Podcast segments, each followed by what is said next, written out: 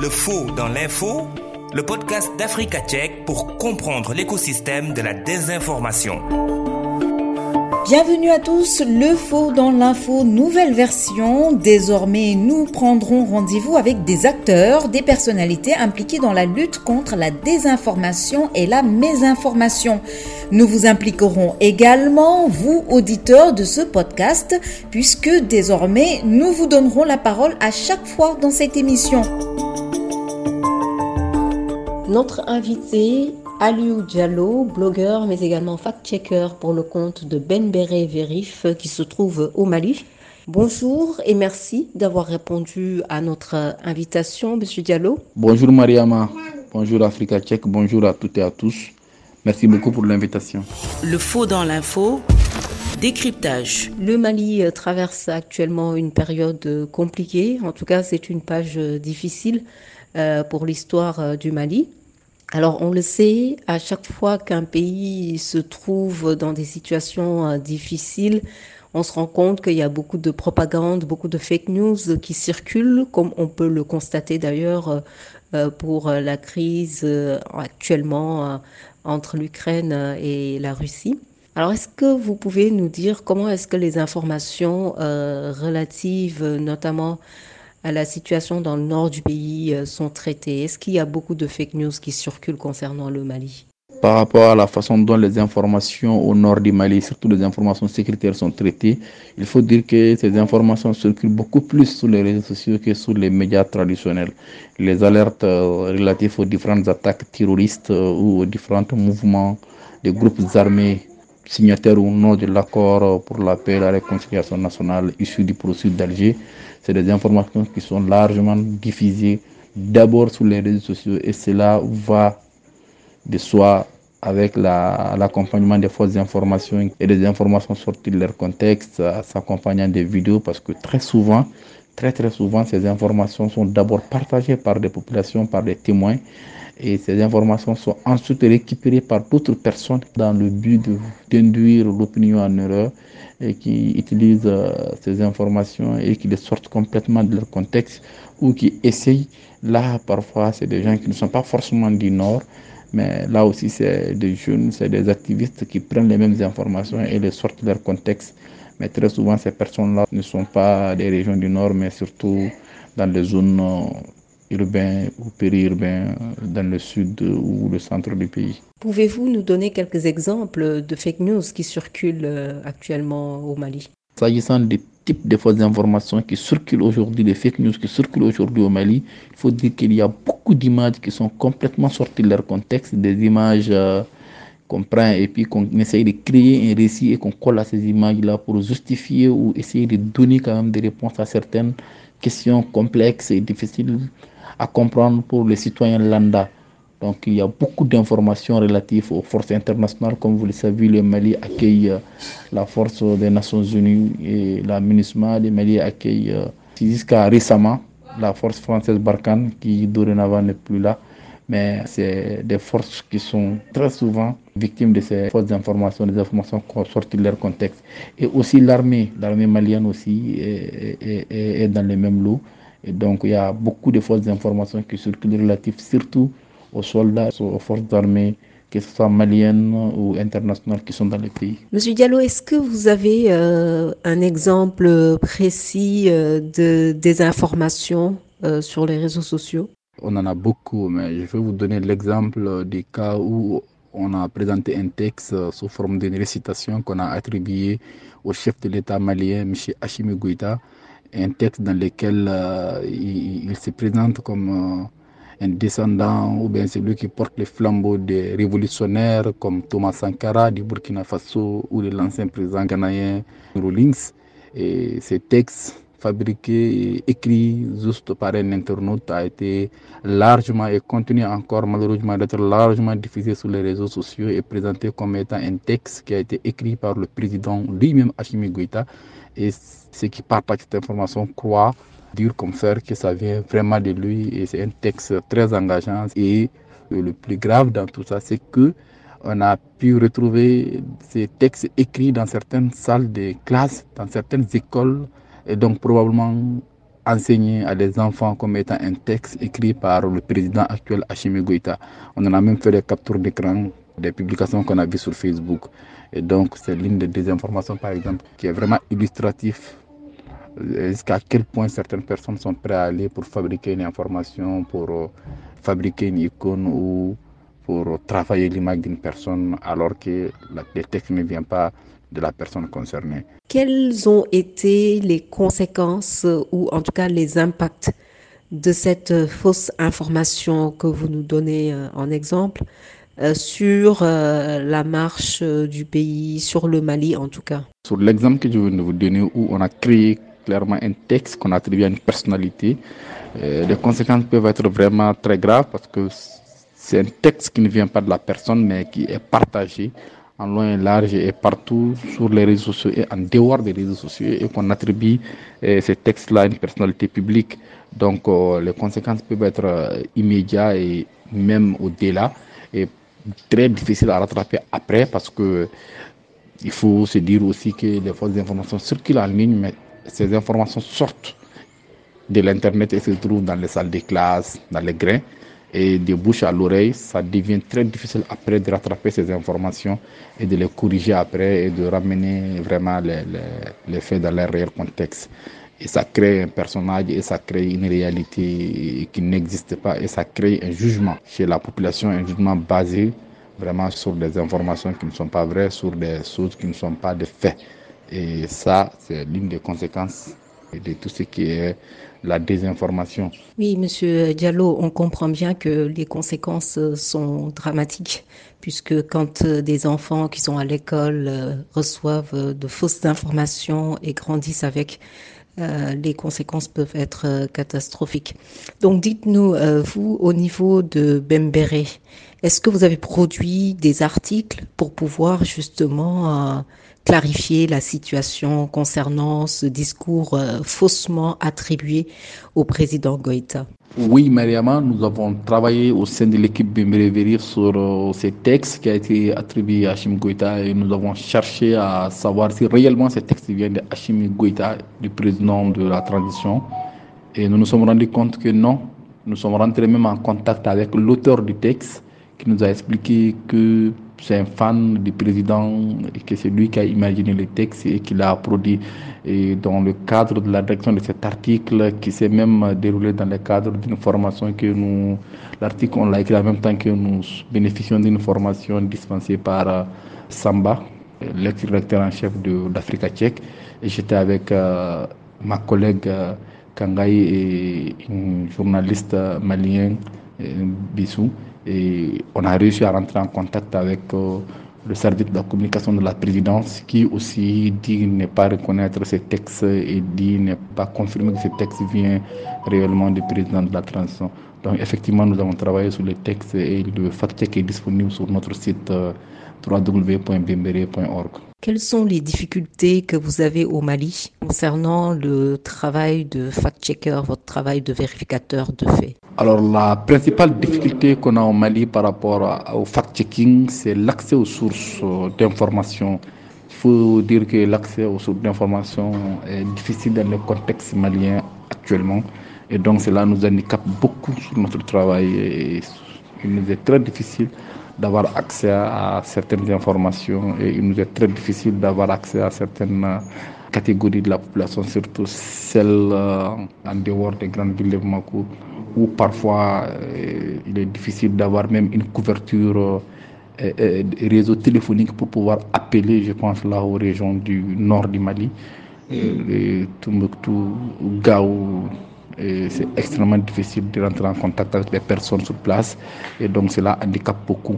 Et il y a aussi cette peur, cette méfiance euh, que les, les, citoyens ont vis-à-vis des médias. Les gens ont peur parfois de s'exprimer sur certaines thématiques, sur certains sujets. Ils sont réticents à pouvoir s'exprimer sur certains sujets et cela aussi nous handicape beaucoup s'il faut trouver des sources humaines à intégrer dans un article pour étayer davantage ce que nous disons. Donc c'est l'une des difficultés parmi d'autres euh, qu'on a au Mali en tant que fact-checker pour pouvoir vraiment faire de la vérification au Mali. Merci beaucoup à vous, Alou Diallo, blogueur et fact-checker à Benbéré Vérif euh, au Mali. Restez avec nous. Tout de suite, nous écoutons euh, ce micro-trottoir réalisé par Asmo Marlowe et nous revenons juste après pour la suite de cet entretien. Younous Bachili, étudiant malien résident à Dakar depuis maintenant 4 ans. Je remarque beaucoup de désinformations au, Mali malheureusement. Euh, récemment même, il y a une information qui, qui circulait, euh, soi-disant que l'armée malienne a découvert une tunnel qui avait été construite euh, par l'armée française. Donc après les enquêtes, le gouvernement est sorti et démenti l'information. Donc, euh, juste pour dire jusqu'à quel niveau il y a beaucoup de, fausses nouvelles qui circulent, notamment au Mali. Bonjour, je m'appelle Aïcha Diakité, je suis étudiante à Dakar, je suis malienne. Je me souviens un jour, euh, m'étais réveillée avec comme quoi le camp militaire de Kati, parce que c'est près de chez nous, il y a juste une ruelle qui sépare le camp et une autre maison. Et je me suis réveillée en voyant que le camp était attaqué. C'était vers 18h qu'il y avait des coups de feu. C'est vrai qu'il y avait des coups de feu, mais le camp n'était pas attaqué. C'était un taximan qu'on avait depuis, le, depuis la douane, dans l'entre des quartiers, on l'avait euh, signalé. Et quand il est arrivé au niveau du camp, il y a eu des, des, des poursuites. Mais on avait dit que c'était des rebelles qui, qui étaient rentrés au camp, alors que ce n'était pas vraiment une information fondée. Et il y a eu, des, y a eu du monde qui, qui est sorti pour voir ce qui s'est passé. Moi, je pense que ce genre d'information qui est très sensible à l'ère où nous sommes a beaucoup marqué parce qu'il pouvait y avoir d'éventuelles victimes parce que le camp est proche des maisons des civils. Affolés, ils vont peut-être sortir L'image de l'exemple que je viens de donner tout de suite, l'information, elle est, la fausse information diffusée, elle est grave. Donc du coup, ce sont les acteurs des médias, notamment les journalistes, qui, qui s'organisent maintenant enfin vraiment de lutter contre la désinfox au, au Mali. Et c'est là, je, je pense que c'est pour leur intérêt et l'intérêt de tous, puisque le pays se repose sur la bonne information. Donc s'il y a que des mauvaises informations, ça va vraiment pas trop servir euh, le, le, pays. Donc euh, ce sont les hommes des médias qui s'organisent davantage et je pense que dans ce sens, si les étudiants aussi sont impliqués ou les jeunes, euh, la lutte pourra donner, pourra être bien menée. Moi, je pense que les séries de désinformation ont commencé après le coup d'État de d'août 2020 qui a renversé l'ex-président Ibrahim Boubacar Keïta. Je pense que c'est à partir de là que les, les gens ont commencé à, voir des informations, sur, notamment sur les réseaux sociaux, qui, qui n'étaient forcément pas vraies et qu'on publiait juste dans le but de, de les induire dans le réel ou bien de les faire croire quelque chose. Aliou Diallo, vous venez d'écouter euh, le micro-trottoir réalisé par Asmo Marlowe. Euh, de manière générale, euh, quelle est votre première réaction? En écoutant ces différentes informations, on se rend clairement compte qu'au Mali, les forces d'information touchent surtout les questions sécuritaires, ce qui est une réalité. Alors, l'exemple de ce tunnel qui aurait été découvert au centre du Mali et qui aurait été creusé par l'armée française, mais bien sûr que c'était faux et aussi cette information par rapport au camp militaire de Kati. Vous voyez bien que c'est des informations qui touchent vraiment les forces internationales, comme je le disais dès le départ de cet entretien, mais aussi les forces armées maliennes. Et dans un pays en crise comme le Mali, ce type d'informations sont de nature à créer la cause et installer une peur, voire même conduire à des actions violentes non seulement de, de, la part des citoyens, mais aussi de la part des forces armées maliennes. Parce que ce qu'il faut dire, c'est que les forces d'information, quand elles sont diffusées sur les réseaux sociaux, elles n'atteignent pas que les populations. Au fait, les forces armées, les hommes de terrain sont aussi sur les réseaux sociaux et eux aussi, ils peuvent être victimes des causes et, et, ça peut amener ces derniers à vouloir vraiment entreprendre des actions violentes, surtout dans des zones de conflit comme les régions du centre du Mali ou les régions du nord du Mali où euh, l'insécurité grandissante, où les attaques terroristes sont permanentes.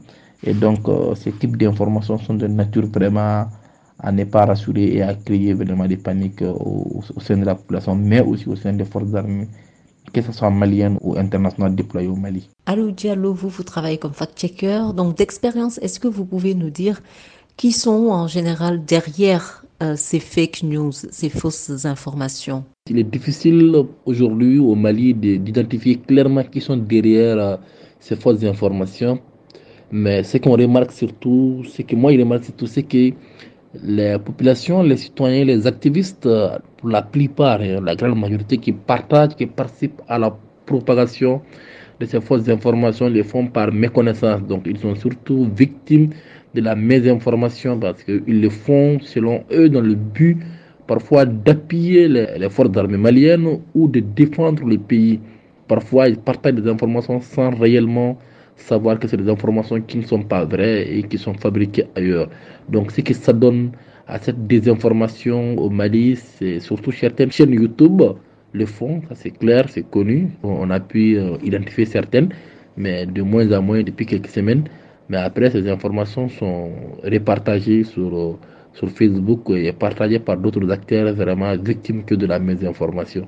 Mais c'est difficile vraiment de pouvoir pointer du doigt et de nommer ce qui ça donne euh, vraiment à ces pratiques au Mali pour le moment. Quel est l'intérêt euh, de ceux qui produisent ces fausses informations? Qu'est-ce qu'ils ont comme intérêt à produire euh, des fausses informations et à les diffuser? Alors, c'est dans l'optique de vouloir manipuler l'opinion publique et donc euh, ça peut être à la recherche d'un gain politique et ça peut aussi être à la recherche d'un gain économique parce que ces acteurs qui diffusent parfois ont des sites ou des pages Facebook qu'ils veulent alimenter, créer ce qu'on appelle des buzz autour de leur page Facebook, avoir de l'audience et pour pouvoir revendre plus tard cette audience à des annonciateurs et pourquoi pas même à des hommes politiques quand ça sera l'occasion, quand ça sera le moment des compétitions électorales. C'est des pages Facebook très bien suivies qui peuvent monnayer leur audience à des hommes politiques et donc, euh, ils s'y préparent en essayant d'avoir le maximum de l'audience autour de leur, euh, de leur page.